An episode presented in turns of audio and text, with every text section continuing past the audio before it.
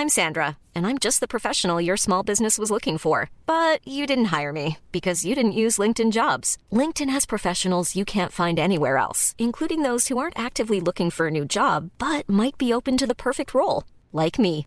In a given month, over 70% of LinkedIn users don't visit other leading job sites. So if you're not looking on LinkedIn, you'll miss out on great candidates like Sandra. Start hiring professionals like a professional. Post your free job on linkedin.com/people today.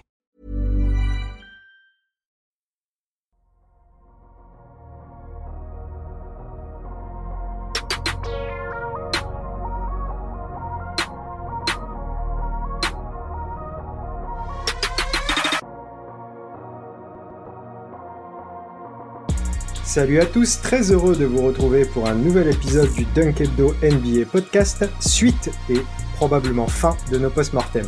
On a mis le temps, mais on y sera arrivé, et on finit en beauté par l'une des équipes qui a longtemps été considérée comme favorite, les Celtics de Boston. Pour m'accompagner aujourd'hui, on retrouve deux snipers prêts à dégainer leur fusil. Le premier a été plutôt pessimiste concernant l'autre finaliste de conférence, les Lakers. Est-ce qu'on a plus de raisons d'espérer pour les Celtics, Madian Oui, quand même. Disons que la, la, la fenêtre, euh, la fenêtre, parce qu'on en parlera, euh, n'a pas l'air de se refermer parfaitement. Oui, on est d'accord. Le rappeur Nas disait qu'il ne dormait jamais car le sommeil est le cousin de la mort et entre la NBA, le scouting de prospects, le Thunder et toutes ces autres activités annexes comme sa vie privée par exemple, j'ai l'impression que Constant, tu suis les préceptes du rappeur du Queens, non? Ah, j'aime beaucoup cette introduction. bon, la vie privée, il y en a pas. Euh, ça, dans, dans la vie, il faut savoir faire des choix entre euh, sa passion et sa vie privée. Donc, euh, il n'y a pas de vie privée. Mais effectivement, on est, on dort peu, on dort peu, mais bon, on arrive dans des périodes qui sont quand même euh, très riches en informations et très riches en, en actualité. Il y a qu'à suivre ce qui se passe en NBA ces derniers jours. Donc voilà, c'est une période qui, même si les derniers confettis viennent de euh, d'arrêter de tomber du côté de la Ball Arena à Denver, on a toujours des choses à dire sur la NBA. La planète NBA ne s'arrête pas encore de tourner. Ouais, je sais que t'es passionné par la draft, mais je pense que t'avais vraiment envie de faire ce post-mortem Celtics, donc ça va. Euh, on va, on va d'abord concentrer sur euh, sur ce post-mortem. Donc comme je vous l'ai dit, aujourd'hui on va parler de Boston, mais avant ça, on vous rappelle de nous suivre sur les plateformes de podcast, Apple Podcasts, Deezer, Spotify, etc. Et n'hésitez pas à nous mettre 5 étoiles et à nous laisser un petit commentaire. On est aussi sur YouTube et vous pourrez retrouver toute l'équipe sur Twitter pour poursuivre le débat ou même suivre la draft avec Constant par exemple. Euh, donc euh, sur Twitter pour retrouver Madiane c'est at Madiane underscore DH. Pour Constant c'est at conscons Lubin. Je sais pas si je l'ai bien prononcé. Ah, va falloir le changer ce, ce truc à un moment. euh, Et moi je ne changerai moi, je ne changerai pas, c'est at Biggie underscore sauce. Même si c'est un peu bizarre, je le garde à tout jamais et mon t-shirt est là pour le représenter. Donc, les Celtics, finalistes de la dernière, de la saison dernière, pardon. Euh, mais ils ont changé de coach au début de la saison pour des raisons euh, qu'on expliquera peut-être. C'est cette saison tout de même 57 victoires pour seulement 25 défaites. C'est la deuxième attaque et la troisième défense si on prend les stats euh, basketball référence. Ils sont donc deuxième de l'Ouest après une saison régulière de haut de volée, mais des playoffs euh, contrastés finalement du début à la fin. Même la petite victoire au premier tour 4-2 contre les Hawks, qui était largement à leur portée, laissait déjà des signes un petit peu, euh, un petit peu de, de contraste. Ils sont ensuite fait très peur contre les Sixers en l'emportant 4-3 après avoir été menés 3-2. Puis donc, euh, en finale de compte, ce fut désespoir, espoir et redésespoir contre le Heat, puisqu'ils ont remonté de 3-0 à 3-3 avant de perdre le Game 7. Madiane, tu en as dit un petit peu tout à l'heure, comment juger objectivement cette saison des Celtics? Un peu bizarre Euh, saison un peu bizarre parce que tu arrives finalement euh, dans le bon rythme. C'est-à-dire que contrairement à l'an dernier où il y avait eu des hauts et des bas dans la saison, là ils avaient un rythme qui du coup nous donnait des bons espoirs toute la saison en se disant bon ça a l'air de bien se dérouler. Ils ont eu un peu du mal au début, euh, forcément avec le changement de coach, mais, mais ça s'est euh, globalement bien déroulé. Et t'abordes les playoffs un peu en deuxième chapeau des favoris. Euh, et puis très vite, t'as t'as les Bucks qui tombent. Ça, ça a l'air de s'éclaircir un peu partout. Tu vois que finalement la grosse menace à l'Ouest ce sera Denver. Et euh, tu as les zombies du hit, euh, tu as les zombies du hit sur ta route et tu fais euh, une demi un peu bizarre déjà face aux Sixers où, mine tu passes pas loin de te faire sortir alors qu'en soi tu montres une supériorité sur la série qui pour moi était assez indéniable. Et finalement, tu te retrouves très mal face au hit avec un 0-3 sorti euh, des enfers. Tu le remontes, mais tu ne peux pas défendre tes chances en Game 7 euh, très très rapidement. Très très rapidement, tu, tu, tu perds ta toum et, et Brogdon et t'es sur un pied et c'est fini. Tu, tu ne peux pas gagner ce match. Et euh, ça, ça laisse un goût de frustration et de côté. Euh, c'est ce que je disais dans la conférence euh, de, du, dans le chat, c'était euh, ce sera tellement Celtics de remonter à 3-3 et de perdre le Game 7, c'est exactement ce qu'ils ont fait, et t'as l'impression que c'est un peu les mêmes erreurs que dans la bulle l'an dernier, où euh, quand ils sont éliminés à chaque fois, c'est t'as pas la sensation que c'est la pire équipe sur le terrain, mais il y a ce petit truc en plus qu'ils n'ont pas et euh, qui fait que ça ne passe pas, mais ils sont pas loin. Constant, pour toi, la saison est comment? Dur à définir.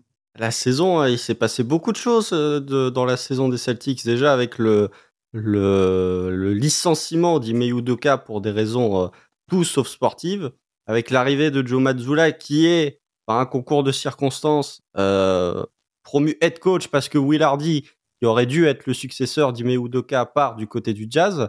Donc déjà, il se retrouve un petit peu dans une situation où je pense qu'il n'avait pas prévu de se retrouver euh, du côté de Joe Mazzulla. La saison régulière, bah, elle est très bonne. Quand tu es la première équipe au net rating, quand tu as eu des stretches en offensive rating qui étaient parmi les plus élevés de l'histoire NBA, avec notamment un très gros Jason Tatum, voilà, la saison est, est très performante. Quand tu as affronté des gros favoris, notamment les Bucks, tu leur as systématiquement roulé dessus. Tu avais euh, bien défoncé le, les Sixers aussi en saison régulière.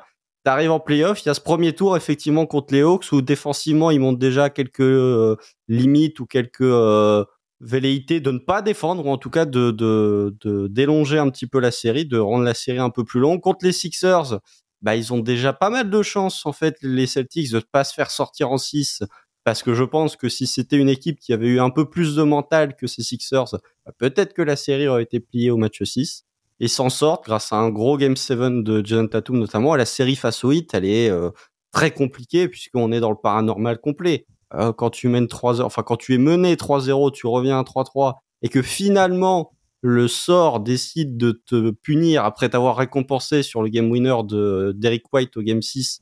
Le sort décide de te punir avec la cheville de Tatum au bout de 24 secondes dans le game 7. C'est une saison qui a tellement de circonstances positives ou euh, négatif pour ces Celtics qu'il y a beaucoup de choses à dire, mais en tout cas, euh, c'est une saison qui ressemble un petit peu aux autres. C'est que tu es dominant, mais au bout, il n'y a pas la récompense ultime. Ouais, c'est une saison vraiment étrange en fait au final où euh, ils se sont franchement ce qu'on a vu en saison régulière, même si les Bucks ressemblaient à une énorme machine, on avait l'impression que les Celtics avaient, avaient des réponses un peu à tout normalement euh, dans ces playoffs et auraient pu aller au bout de toutes les manières possibles.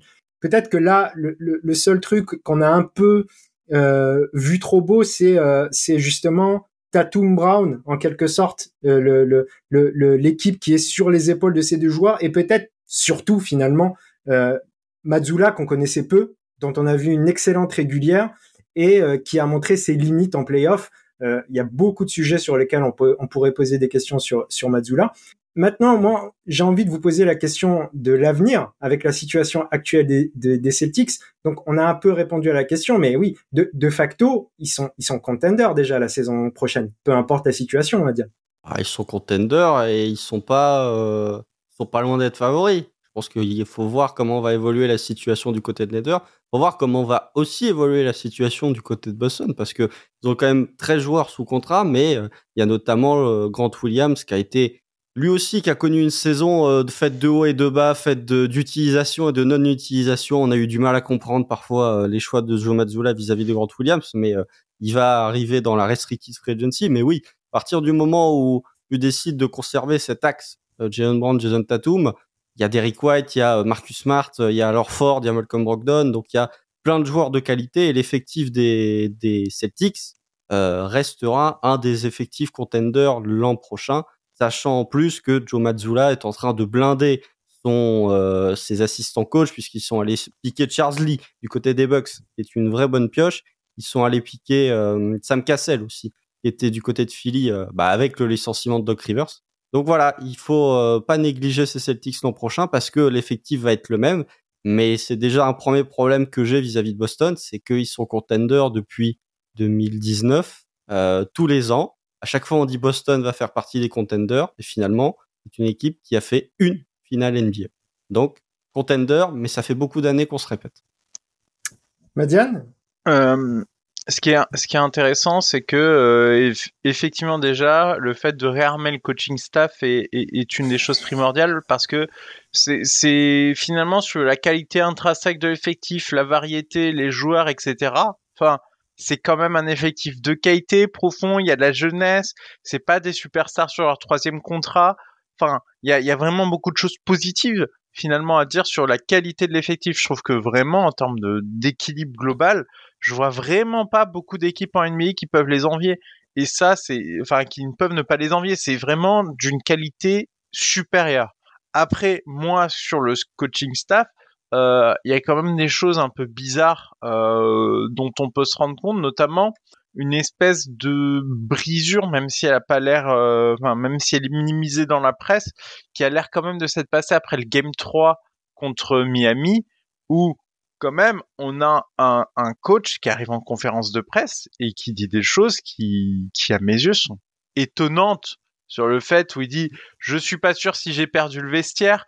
Enfin, c'est des phrases où oui, il a pas dit qu'il avait perdu le vestiaire ce, ce, ce soir-là, mais ne serait-ce que dire, euh, pour répondre à la question, je ne suis pas sûr, c'est moi, de, de, de, mon point de vue extérieur, c'est quelque chose qui montre aussi qu'il a quand même un peu du mal à, à garder euh, à garder la patte sur le groupe et, euh, et c'est des choses qui m'inquiètent. S'il y a un point d'inquiétude que j'ai à avoir sur euh, sur cette équipe, elle, est vraiment dirigée vers le vers le, coaching staff parce que je n'ai pas été impressionné outre mesure. J'ai pas senti la valeur ajoutée du coach, voire pire, j'ai senti parfois même de la moins-value parce que tu n'es pas censé, dans tes deux premiers tours, j'écarte la série hit qui est un peu paranormal, mais dans tes deux premiers tours, en fait, ça doit être, ça doit être vite réglé contre le hit, euh, contre les Hawks. Ça doit être vite réglé contre les Sixers. T'es pas censé passer proche de l'élimination quand tu affiches une telle supériorité. il y a des moments où l'équipe semblait perdue sur le terrain et lui ne, venait pas un peu rallier les troupes, etc. Et c'est des choses qui n'arrivent pas à des coachs élites en NBA, et c'est des choses qui lui sont arrivées. C'est sa première saison, ok, mais c'est une première saison d'une équipe qui est censée être contender, et c'est quand même très dommage. Oui, c'est intéressant. Je pense que c'est un, un, un, sujet, euh, le, le, sujet de, de Mazzula, c'est un sujet qui, qui est important, à, sur lequel il faut réfléchir. En fait, je me rappelle que pendant la série contre le Heat, dans les pires moments, euh, beaucoup le voyaient déjà viré, c'était presque sûr et certain. Et Brad Stevens lui a maintenu sa confiance. Il est sorti un peu plus la tête haute de la série finalement. Et euh, on peut aussi arguer l'argument justement de, de, de la première saison euh, moi personnellement, déjà à ce moment-là, je voyais pas trop Brad Stevens prendre des décisions démesurées, euh, alors que on est sur deux bonnes saisons de manière générale de de, de, de Boston. Maintenant, euh, ce que tu as dit Madiane, ce que tu as dit Constant également, on l'a tous vu. il a eu beaucoup de difficultés face à la zone de Miami. On dirait que c'était un problème insoluble à un moment pour lui. il a depuis le début des playoffs mis beaucoup de temps avant de jouer euh, plus avec euh, sa meilleure line-up de l'année dernière avec Orford et Robert Williams euh, en même temps sur le terrain. Grant Williams, les deux premiers tours aux abonnés absents, on l'a très peu vu, on ne sait pas si c'est histoire que de contrat. Moi, j'ai beaucoup de questions sur sur Mazzula, mais effectivement, je pense que Brad Stevens, plutôt que de le dégager rapidement, comme tu l'as dit Constant, l'idée c'est de lui ajouter des adjoints, de garnir son staff et d'essayer de repartir en, en ayant peut-être plus de flexibilité, plus de une année d'expérience qui lui permettra d'être meilleur l'année prochaine. Bah, de toute façon, il y avait que deux possibilités. C'était soit ça, soit, enfin, c'était soit le blindé d'assistants, soit le renvoyer. Hein. Il n'y avait pas de situation de run it back avec les assistants. Mais c'est la, première intersaison où Joe Mazzulla va pouvoir faire son coaching staff, qui est déjà une bonne chose. Après, il y a un point, euh, il faut quand même, puisqu'on a parlé de la série contre les Sixers, de la série contre le Heat, ces Celtics, qui sont quand même passés à deux reprises pas très loin d'avoir un post-mortem beaucoup plus salé euh, que ce que, que ce qu'il a actuellement. Parce que si ça sort contre Philly, je pense que là, euh, le post-mortem est très très salé. Je pense que Jason Tatum, euh, on se pose pas les mêmes questions sur Jason Tatum. Et on se pose pas les mêmes questions sur Jalen Brown non plus. Et s'ils prennent, s'ils se font sweeper par le hit, ça soulève beaucoup plus de questions. Et là, peut-être que l'avenir de Joe Mazzulla aurait été plus incertain. Après, pour revenir sur Mazzulla en lui-même, oui, il a galéré face à la zone du hit, mais faut voir le manque d'efficacité à trois points de Boston, quoi. Et que, euh, bah, si euh, Mazzulla avait eu l'efficacité de Denver pour attaquer la zone à trois points, on aurait eu une équipe qui, peut-être de Boston, qui serait passée. Et même sans ça, même sans cette incapacité à défendre, à réussir à attaquer une zone, Celtic c'était tellement meilleur que la cheville de Tatum au Game 7, c'est hmm. une vraie, c'est un vrai what parce que je pense que potentiellement Boston aurait été capable de, remporter cette série. Mais euh, du côté de Mazzula, oui, entraîneur jeune, qui était encore une fois, qui n'était pas prévu pour être là. Euh, normalement, ça aurait dû être Will Hardy, qui le coach, euh, le head coach, s'il n'était pas parti du côté du Jazz. Donc, il faut lui laisser du temps. C'est difficile de lui laisser du temps dans une équipe comme Boston, qui est une équipe qui vise le titre. Mais la première saison peut servir de, de catalyseur pour la deuxième saison et pour essayer de faire mieux. Et de toute façon, en playoff, il ne peut que faire mieux dans euh, son utilisation de certains joueurs, dans euh, la manière de motiver les hommes aussi à défendre, parce que euh, c'est pas que de sa faute non plus si Boston ne défendait pas la série contre Atlanta. Je pense qu'il y avait un problème de motivation des joueurs en eux-mêmes. Mais voilà, ça va être une deuxième saison où il va avoir des vrais assistants expérimentés ça ne peut que l'aider. Oui, tu as, tu as parlé, on, on peut pas y échapper, on va commencer à parler des, 2G parce qu'à un moment donné, il va falloir faire un bilan un petit peu de ces playoffs pour pour Tatum et pour euh, Jalen Brown. Euh, je pense que hum, dans, dans l'équipe, euh, Jason Tatum, c'est un cas qui qui comment dire chacun a un avis un peu différent. Moi, par exemple, je suis assez haut sur lui, même si je comprends les réserves par rapport à son niveau. On se dit souvent que, et on l'a dit encore plus récemment après la finale, que pour gagner un titre, il faut avoir un top 5 du DH20 finalement. Est-ce que Tatum peut devenir ce top 5 du DH20, Madiane? Oui, moi j'ai beaucoup d'espoir sur le fait qu'il en est capable, notamment parce que euh, c'est un comportement de joueur euh, top DH20 que de prendre le Game 7 et d'aller plier le Game 7 contre les Sixers. Parce que typiquement, en face, on a d'autres cas où quand c'est un Game 7, ça se cache. Donc moi, ne serait-ce qu'avoir cette caractéristique-là, ça cimente le fait que Tatum est capable. On lui reproche beaucoup ses finales l'an dernier, pareil, mais avant, quand c'était chaud pour les, Celtics, il, reprenait la barre. Donc oui, euh, Tatum euh, a ça en lui. Oui, pour moi, euh, de toute façon, il faut miser sur Tatum parce que quoi qu'il arrive, va falloir quand même s'accrocher pour me citer des joueurs que tu pourrais obtenir et qui seraient meilleurs que lui moi de toute façon je je vois pas. Pour moi c'est c'est c'est lunaire dans ce cas-là. Et on ça a déjà été prouvé que c'était capable d'aller loin et d'aller jusqu'en finale. Donc voilà il, il, coche les cases euh, Jason Tatum. Euh, la, la, case qui, la case qui coche pas finalement c'est c'est c'est une case un peu bizarre que que l'effectif ne coche pas c'est celle du MVP on a souvent dit qu'il fallait MVP effectivement ça me paraît quelque chose de difficile. J'ai du mal à envisager un Jason Tatum MVP d'une saison parce qu'il faudrait qu'il y ait beaucoup de circonstances de, de, de, joueurs qui ne soient pas au niveau euh, attendu. Donc je pense à Giannis, Jokic, euh, Embiid qui est toujours très fort en saison régulière. Donc voilà. Euh, mais euh, moi, pour moi, Jason Tatum coche les cases et tu, je ne vois pas dans la saison et dans les dans le run de playoff de, de ces Celtics des éléments qui me font penser que Jason Tatum ne peut pas permettre à une équipe de gagner un titre. Constant, je vais te poser la question, je vais, je vais citer un peu Tom dans les discussions. Euh, Est-ce que Tatum va pas être le meilleur allié de la ligue dans pas si longtemps que ça finalement? On a un LeBron qui est en déclin, on a un KD qui est plus tout jeune et de plus en plus blessé, on a Kawhi et Paul George, je vais pas parler des, des, des blessures. Il y a Butler, mais euh, la question se pose toujours entre les deux finalement. Euh, Butler a moins l'arme du pull-up tout de même et, et, et peut-être un peu plus la, la, la, grinta en quelque sorte, mais ça, ça, se discute entre les deux.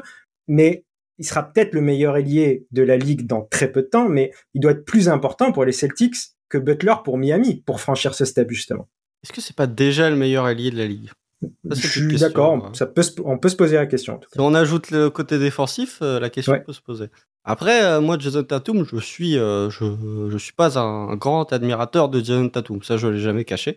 Euh, ces playoffs, en fait, la, problématique, c'est de ne pas juger le joueur sur un match ou sur deux matchs. Parce que si tu prends le Jason Tatum du Game 6 contre Philly et que les Celtics se font sortir, une catastrophe absolue. On tient pas du tout le même discours sur Jason Tatum.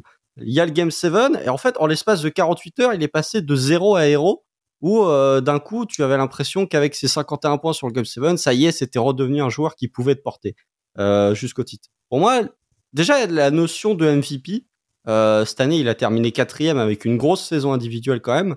Il pourrait être MVP si vraiment il est à 32, 33 points de moyenne et que Boston ait meilleur bilan de la NBA, mais genre un bilan très très large. Euh, problématique, c'est que pour cette question du MVP, il y a des extraterrestres comme Luka Doncic, il y a des extraterrestres comme Nikola Jokic, donc c'est difficile quand tu as un joueur moins extraterrestre euh, comme Jason Tatum d'aller chercher ce MVP. Après, est-ce que c'est un joueur qui peut t'emmener au titre? Oui, dans la configuration NBA actuelle, je pense que c'est un joueur qui peut t'emmener au titre, mais il te faut une équipe vraiment très très solide derrière lui. De toute façon, on n'est plus dans cette époque des joueurs comme LeBron qui, euh, voilà, de par leur qualité, peut t'emmener en finale à peu près tout seul avec un effectif médiocre. Il faut des joueurs euh, qui ont un bon collectif derrière. Tatum, le point que je lui accorde pleinement, c'est que quand il y a des gros matchs importants, il répond toujours présent.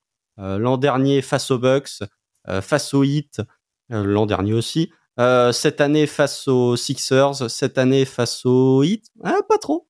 Mais il y a la blessure au Game 7, mais même avant, son Game 5 et son Game 6, c'est pas terrible en termes d'adresse. Et oui, c'est un joueur de toute façon, comme l'a dit Madiane, des joueurs potentiellement que tu peux récupérer en qui sont meilleurs que John Tatum, il y en a pas.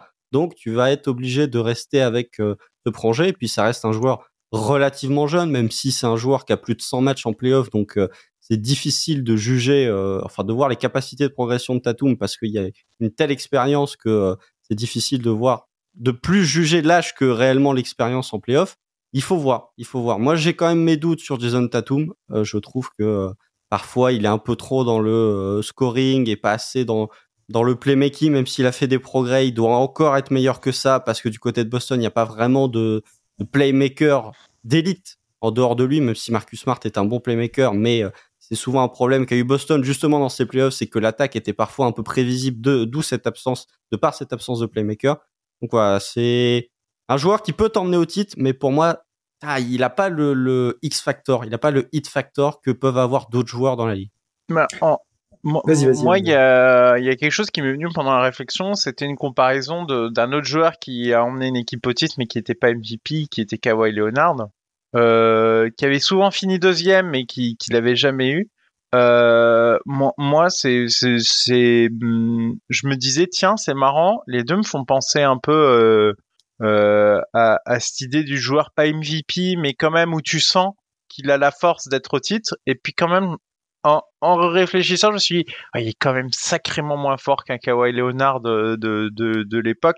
Et c'est, euh, c'est ça finalement, c'est que oui, il est, il est très fort, etc. Mais euh, les Celtics ont une qualité d'effectif que personne n'a. C'est ce qui fait que cette équipe est contender finalement.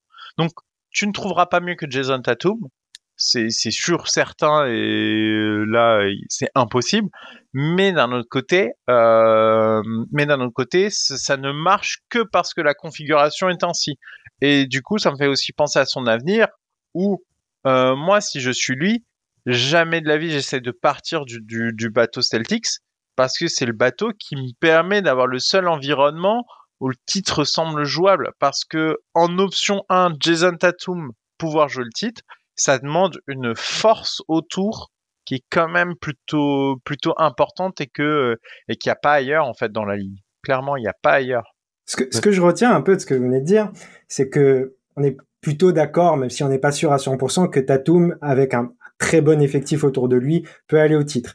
On voit quand même que les Celtics ont un bien bel effectif. C'est pas parfait, mais de manière générale, il y a quand même vraiment des armes à peu près partout à part peut-être le manque justement de playmaking derrière Tatum et, Smart et Brogdon, c'est un peu léger, on va dire. Euh, est-ce que la question finalement, c'est pas cette deuxième option? Vous voyez où je veux en venir. Euh, la fanbase des Celtics justement le réclame à corps et à cri. Moi, je trouve que c'est difficile d'avoir mieux que Jalen Brown comme un, un deuxième ailier de ce niveau avec ses limites. On les connaît, on les connaît tous ses limites. Euh, Jalen Brown, euh, c'est pas c'est pas aujourd'hui qu'on les découvre et il a ses limitations. Néanmoins, la question se pose aussi parce que dès cet été, il est éligible à une extension de 295 millions de dollars. Donc euh, les Celtics sont jusqu'au 23 octobre pour le faire. moi, je pense que la limite n'est pas là, et plutôt dans aller chercher comment, dire, mieux l'utiliser, même Jalen Brown, et ne pas le surresponsabiliser, peut-être. Qu'est-ce que vous, vous en pensez? Jalen Brown, c'est un, joueur euh, qui a ses limites. Il a ses limites, on les connaît. Euh, les limites, c'est un joueur qui, pour son niveau, n'est pas capable de créer, n'a pas un dribble sur suffisamment pour pouvoir faire des choses. Et le hit euh, l'a ciblé comme on l'avait dit euh, pendant la preview de euh, il vaut mieux laisser le ballon à Jalen Brown et lui dire de se débrouiller avec, et éviter de laisser de laisser des, les playmakers jouer. Et, et, et c'est exactement le plan qui a été exécuté par moment.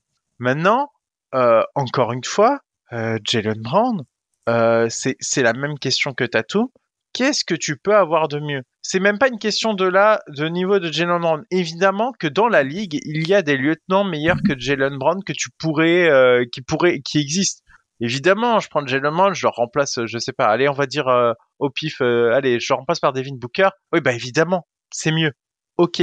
Mais une fois qu'on a dit ça, ah oui, c'est là, c'est pas du lieutenant, c'est du lieutenant hmm. qualité ultime. Mais du coup, on est d'accord pour dire que ça, c'est une évidence et les limitations du joueur sont une évidence. Il n'y a pas besoin de débattre là-dessus. On les a vues, elles, sont criantes. Mais pour moi, encore une fois, c'est une affaire de le joueur, il est sous contrat chez toi, tu l'as drafté chez toi. Est-ce que vraiment tu vas réussir à trouver autre chose qui fera plus l'affaire, sachant que, mine de rien, on peut voir que quand le souci de playmaking est plus ou moins résolu, ça tourne quand même pas mal cette affaire. Donc moi, c'est un joueur sur lequel je vais pas demander de, il faut pas lui demander de faire ce qu'il ne sait pas faire parce que ce n'est pas quelque chose qu'il va développer maintenant. Mais il faut que tu t'arranges pour qu'autour ça rentre parce que tu ne trouveras pas autre chose de qualité supérieure encore une fois euh, par rapport à lui. C'est un joueur qui est pour son niveau relativement jeune, qui est chez toi. Enfin vraiment, je, moi je ne comprends pas le débat de dire il faut absolument le remplacer parce que euh, parce que le remplacer, je pense que c'est une connerie. C'est quelque chose qui va t'emmener euh, qui va t'emmener droit dans le mur parce que tu n'as pas moyen de, faire mieux et il vaut mieux faire avec ses faiblesses et réorganiser un peu autour pour que ça ça se passe mieux vis-à-vis de ça qu'autre chose parce que quand on exploite bien ses qualités, moi je trouve que c'est un excellent lieutenant.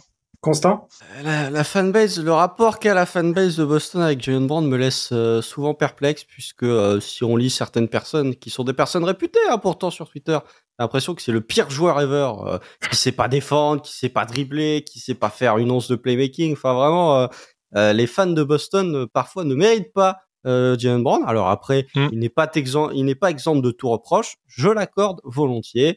Euh, Maliane parlait du fait de ne pas lui demander de faire certaines choses. Je pense que c'est des choses qu'il peut rater, c'est des choses qu'il entreprend lui-même de faire. Et là, pour le coup, c'est un peu plus problématique. Euh, malgré tout, le, le, cas de Jalen Brown, déjà, bon, pour l'extension qui va être une vraie problématique, euh, sur les 12 joueurs qui ont été éligibles au Supermax dans l'histoire NBA, il y en a 11 qui l'ont signé. Le seul qui ne l'a pas signé, c'est Monsieur Kawhi Leonard du côté de San Antonio. 295 euh, ou 298 millions de dollars sur 5 ans, ça fait cher.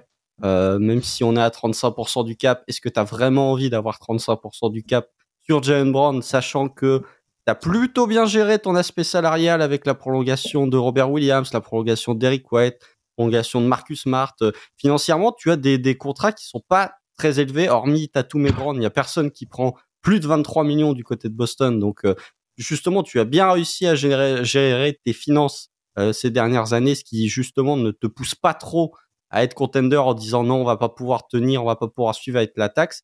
La prolongation de Jalen Brown et celle de Jason Tatum va amener ce raisonnement. Après, sur le joueur lui-même, oui, euh, tu n'auras pas mieux. Déjà, faut quand même souligner la, la capacité de shot making de Jalen Brown qui est immense. Enfin, il a progressé à un niveau de shotmaking, je pense que personne ne l'aurait cru au moment où il est arrivé dans la draft, au moment où il a été drafté en 2017. 2016 hmm. d'ailleurs, James Brown. Euh, mais voilà, ses limitations en défense, voilà, défensivement, il fait plus grand chose. Là, c'est un reproche qu'on peut lui faire. Mais du côté de Boston, tu n'auras pas mieux parce que, bon, on prend un exemple, si tu remplaces Jalen Brown par Pascal Siakam, euh, je suis pas sûr que l'effectif de Boston soit réellement meilleur parce que Jalen Brown, colle bien aussi à la mentalité de Boston qui est bah, beaucoup de jeux à trois points, beaucoup hmm. de, gros échantillons à trois points. Beaucoup de, de guard qui switch en défense aussi. Il y a sur les systèmes défensifs, tu préfères jouer avec beaucoup d'ailiers. On a parlé de la, la line-up euh, Orford, Robert Williams, qui a pas tant été utilisé que ça finalement en playoff. Donc voilà, Jalen Brown, beaucoup de défauts, euh, beaucoup de questionnements sur son dribble, sur son absence de playmaking, etc., etc., etc. Mais qui sert quand même pas mal de boucs émissaires aux mauvaises performances du côté de Boston. Dès qu'il y a un joueur sur lequel il faut taper, tu peux être sûr que ça va être euh, sur Jalen Brown. Parfois à tort, parfois à raison. Mais en l'état, je pense que le switch doit se faire du côté de, de Jalen Brown. En fait, je connais pas le joueur personnellement, mais il faut qu'il comprenne que Boston, c'est la meilleure chose qui lui soit arrivée. Et que mm. jouer à côté de Jason Tatum, c'est la meilleure chose qui, mm. qui puisse lui arriver. Moi, c'est pas un joueur, s'il venait à être transféré et s'il venait à avoir des velléités d'être euh, vraiment la première option dans une équipe, déjà, il n'y a pas 150 équipes qui va pouvoir lui proposer cette euh, éventualité. Et secondement, si ça arrive, tu seras pas une équipe contender. Donc, je pense que Jalen Brown, c'est difficile à accepter et Tatum a un rôle beaucoup plus simple parce que voilà, c'est lui la première option point et c'est difficile quand tu as un joueur All-NBA de te dire oui, je suis un lieutenant, mais Jalen Brown doit comprendre que John Tatum est la meilleure chose qui puisse lui arriver, que le 4 de Boston est la meilleure chose qui puisse lui arriver, et qu'il faut qu'il accepte d'être ce rôle de deuxième option plus plus, ou peut-être de 1B. Mais en 1A, ça ne marchera pas. Vous avez tout bien dit. Moi, j'aimerais rajouter juste un truc euh, pour la fanbase de Boston, justement, qui, qui, qui, qui est très dur avec, avec Jalen Brown. Euh, généralement, quand on est très dur avec un joueur, si on veut, on, imagine qu'on veut l'envoyer ailleurs, les fanbases des autres équipes n'en veulent pas de ce joueur. Franchement, je pense que Jalen Brown, il y a une grande majorité des franchises qui seraient très contentes de le récupérer. Effectivement, pas en première option, mais il y a beaucoup d'équipes en NBA qui aimeraient bien récupérer, avoir Jalen Brown au niveau de, de, leurs ailes. On a déjà, on a déjà beaucoup parlé. On va, on va essayer de, de parler justement du reste du roster. Euh, alors Ford ne va pas en rajeunissant. Robert Williams, on sait qu'il est souvent injury prone. Euh, il joue pas beaucoup de minutes quand euh, quand euh, il, joue justement. Euh, quid de Grant Williams, donc free agent, que les Celtics pourraient restreindre justement jusqu'au 29 juin. ils peuvent lui proposer une qualifying offer on a un back court qui fonctionne quand même bien. On parle de, manque de, playmaking, mais néanmoins Smart, White, Brogdon, c'est quand même une grosse satisfaction cette saison du côté de Boston. Est-ce qu'on continue aussi avec euh, Gallinari qui a pris euh, sa, player euh, option? Quels ajustements les Celtics doivent, faire de manière générale finalement, les gars? Ah, C'est ça le problème. C'est que pour moi, il n'y a pas d'ajustement à faire. Et mais en fait, le truc de Boston, c'est que ça fait combien? Deux ans, trois ans qu'on dit qu'ils ont l'un des meilleurs effectifs de NBA, ils ont l'une des meilleures équipes de NBA et qu'ils vont pas au bout. Il y a un moment où même dans la bulle, déjà, ils étaient très solides et finalement, ils se font sortir par le hit. je trouve que du côté de Boston, il manque toujours un truc, alors que sur le papier, ils ont tout. Euh, ils ont le meilleur effectif, franchement, de NBA. Ils ont un joueur qui est dans le top 10 du DH20. Ils ont un super lieutenant, mais à chaque fois, il manque un petit truc.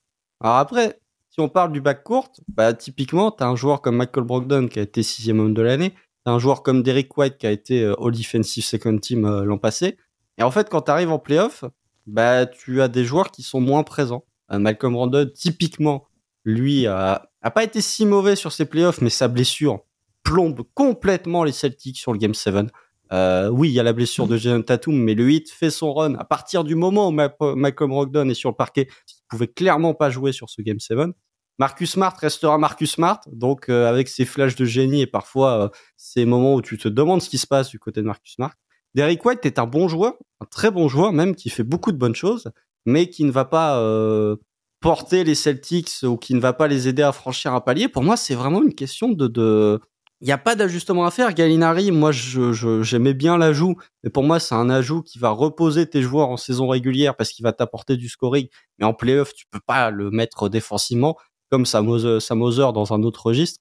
Il y a trop de limitations défensives pour euh, que Gallinari est un réel apport en playoff. Par contre, c'est un bon joueur de saison régulière. Mais a pas pour moi, il n'y a pas d'ajustement à faire, en fait. C'est l'effectif en tant que tel est un effectif de calibre NBA.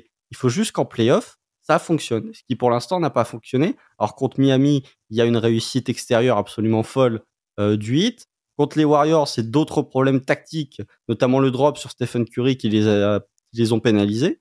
Mais quand tu vois l'effectif des Celtics, pour moi, il n'y a rien à changer. Alors, il y a le cas Grant Williams qui va être une problématique. Pour moi, il est plus partant que restant quand on voit son utilisation et quand on voit les autres problématiques qu'une extension à 13 ou 14 millions de dollars pourrait causer du, du côté des salaires de Boston. Mais si tu perds Grant Williams, c'est quand même une grosse perte, notamment en termes de, shooting et de polyvalence défensive.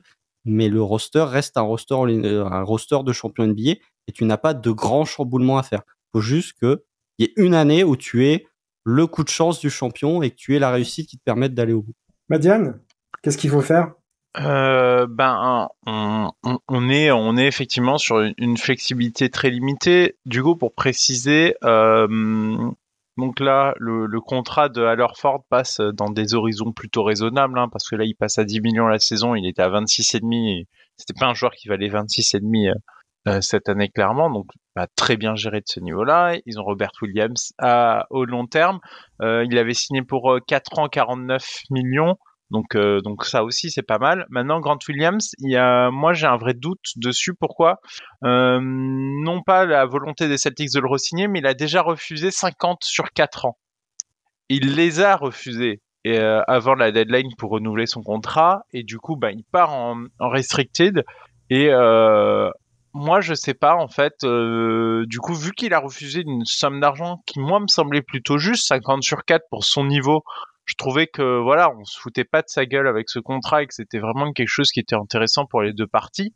Ça permettait aux Celtics de le re-signer et lui avec quand même une belle somme. Euh, moi, j'ai peur d'une équipe euh, là sur cette free agency qui, qui, arrive avec une offre bien plus supérieure à ça euh, sur Grant Williams, ce qui reflèterait pas son niveau actuel, mais reflèterait peut-être euh, un aspect potentiel on mise sur lui et là, dans ce cas-là, les Celtics pourront pas vraiment s'aligner parce qu'ils ont déjà énormément d'argent sur la table sur l'ensemble des salaires. Et j'ai pas l'impression qu'ils peuvent aller beaucoup plus que euh, qu'à ces 50. Euh, moi, j'ai regardé euh, sur les dernières rumeurs, on présume un 4 qu'on pourrait lui offrir quelque chose comme 56 sur 4 côté Celtics, mais ils iront pas au-delà. Donc moi j'ai une vraie crainte là-dessus, c'est que si ça se trouve quand Williams viendra chercher l'argent, et dans ce cas-là ce sera pas possible. Et après euh, derrière niveau décision, Gallinari a pris sa team option, du coup il sera là. Moi je suis pas certain de l'apport qu'il pourrait avoir dans l'effectif, mais pourquoi pas. Euh, après retour de blessure, il a pas joué toute la saison dernière. Euh, moi ça m'inquiète un peu. Ça peut être un asset plutôt d'échange dans ce cas-là, parce que un contrat un contrat euh, quand même avec un salaire euh, pas neutre, il est aux alentours des 7 millions, ça peut être euh, une option d'une valeur d'échange intéressante, surtout sur un contrat qui se termine. Et après, euh, sur euh, Muscala, ils prendront certainement pas la team option, ça me semble plutôt clair. Retour à sur... ah, Je ne sais je pas, euh, si t'en as envie. Ah ouais, bah moi j'adore. Et, et après, et après sur Peyton Pritchard, bah, je pense que ça vaut le coup quand même. L'option est pas très chère de la garder, mais tu vois que t'es limité parce que là, à partir de là, moi je ne vois pas quel autre mouvement ils peuvent faire. Mm. Évidemment, il y a des Blake Griffin, il y a des, il y a des gens qui partiront de l'effectif, mais des, des, des, gens anecdotiques qui verront certainement pas le terrain en playoff. Euh, mais en fait, une fois que t'as, une fois que j'ai dit tout ça, euh, l'effectif il est lock. Hein. Si tu signes Grant Williams, il ne se passera plus rien. Alors justement, tu as parlé de Grant Williams. Je pense que Williams s'attend à avoir plus que ce que les Celtics lui ont proposé. Il y a un fantasme autour actuellement de, de Grant Williams. C'est un très bon joueur. Ça reste un joueur de rotation tout de même. Il faut pas non plus euh, le, le, le, surpayer. Je pense que les Celtics ont, ont conscience de ça. Néanmoins, quand on regarde d'un peu plus près, c'est quand même Grant Williams, il a tiré à 44,5% sur les corners à 3 dans les deux dernières saisons. Les deux mm. dernières, et, et, il se classe parmi le top 10 euh, sur les joueurs qui en ont tenté au moins 200. Donc c'est pas un petit échantillon. Euh, quand on voit sa, sa, sa défense et, et, son niveau de combativité, c'est normal que Grant Williams espère gagner de l'argent euh, cet été, j'ai envie de dire. Ouais, mais est-ce que tu le payes plus que ben, tu vas le payer plus que Robert Williams? C'est le problème. Tu, tu, tu vas le payer, tu vas le payer cher hein, pour pour évidemment, il y a peut-être une valeur potentielle dedans, hein, je dis pas. Mais moi, dans la situation des Celtics, mon problème avec le potentiel, c'est que le potentiel me fait pas gagner de titre. Le potentiel, il est, il est pas là pour euh, les Celtics. C'est pas cette valeur-là qui intéresse les Celtics, c'est la valeur terrain actuelle. Par contre, en dehors des Celtics, il y a des équipes qui vont peut-être proposer des choses, euh, on va dire aux alentours des euh, 60, 65. Et là, c'est le danger parce que Euh, là, au-delà de 60-65, bah, mine de rien, pour une équipe qui a déjà autant de, de joueurs sur contrat, parce que là, sans en, en enlevant ce qu'ils doivent à Mike Muscala et sans, euh, parce que j'imagine qu'ils la prendront pas, ils sont déjà à 160 millions de contrats. Il faut rajouter Grant Williams. Ben, très vite, euh, oui, ben, ils peuvent arriver aux 175 qu'ils ont, euh, qu'ils ont cette année avec des contrats à 14-15 millions, mais, mais ça me paraît difficile d'aller bien au-delà et, et c'est le vrai problème, c'est que là, euh, c'est des effectifs de qualité, mais des effectifs qui coûtent extrêmement cher et qui laissent aucune marge de manœuvre. Ah, mais c'est le prix à payer pour être je, contender. Ouais.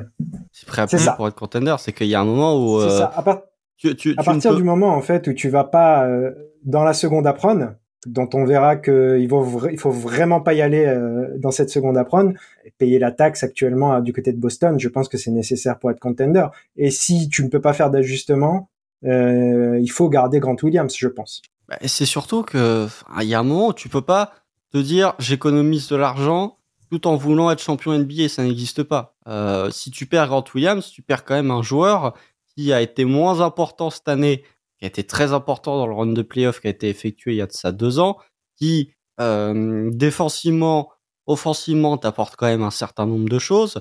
Tu le remplaceras pas par mieux avec une tax player, mid-level exception ou des minimum vétérans.